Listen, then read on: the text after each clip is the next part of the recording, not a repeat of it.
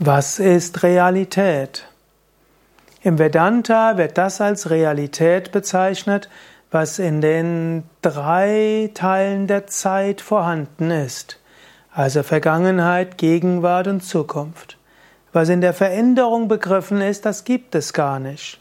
Denn die Vergangenheit ist nicht mehr da, die Zukunft gibt es noch nicht, das Gegenwärtige verfliegt plötzlich. Realität kann nur das sein, was in allen drei Zeitperioden gleich bleibt. Bleibt nicht mehr viel übrig. Was ist Realität? Etwas, das in Wach-, Traum- und Tiefschlafzustand da ist.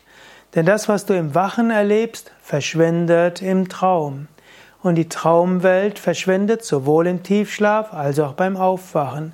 Und in der, im Tiefschlaf ist nichts mehr da von der Traum- und Wachwelt. Was ist also Realität? Im Vedanta würden wir sagen, Brahman, das Absolute, Bewusstsein an sich, das war immer da, das ist und wird immer da sein.